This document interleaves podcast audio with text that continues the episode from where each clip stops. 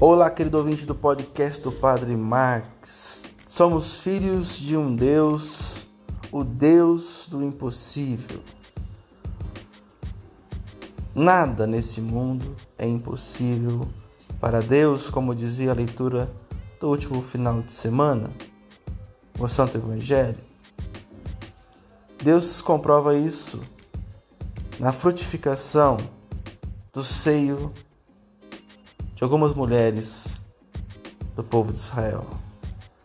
Nasce Isaac, Samuel, Sansão, João Batista, algumas mães estéreo, algumas mães já com idade avançada e uma virgem que ia dar a luz, que deu a luz ao nosso Salvador.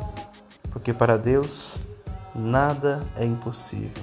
Por isso confie que, por mais que pareça impossível a sua causa, para Deus nada é impossível. E somos filhos e filhas deste Deus.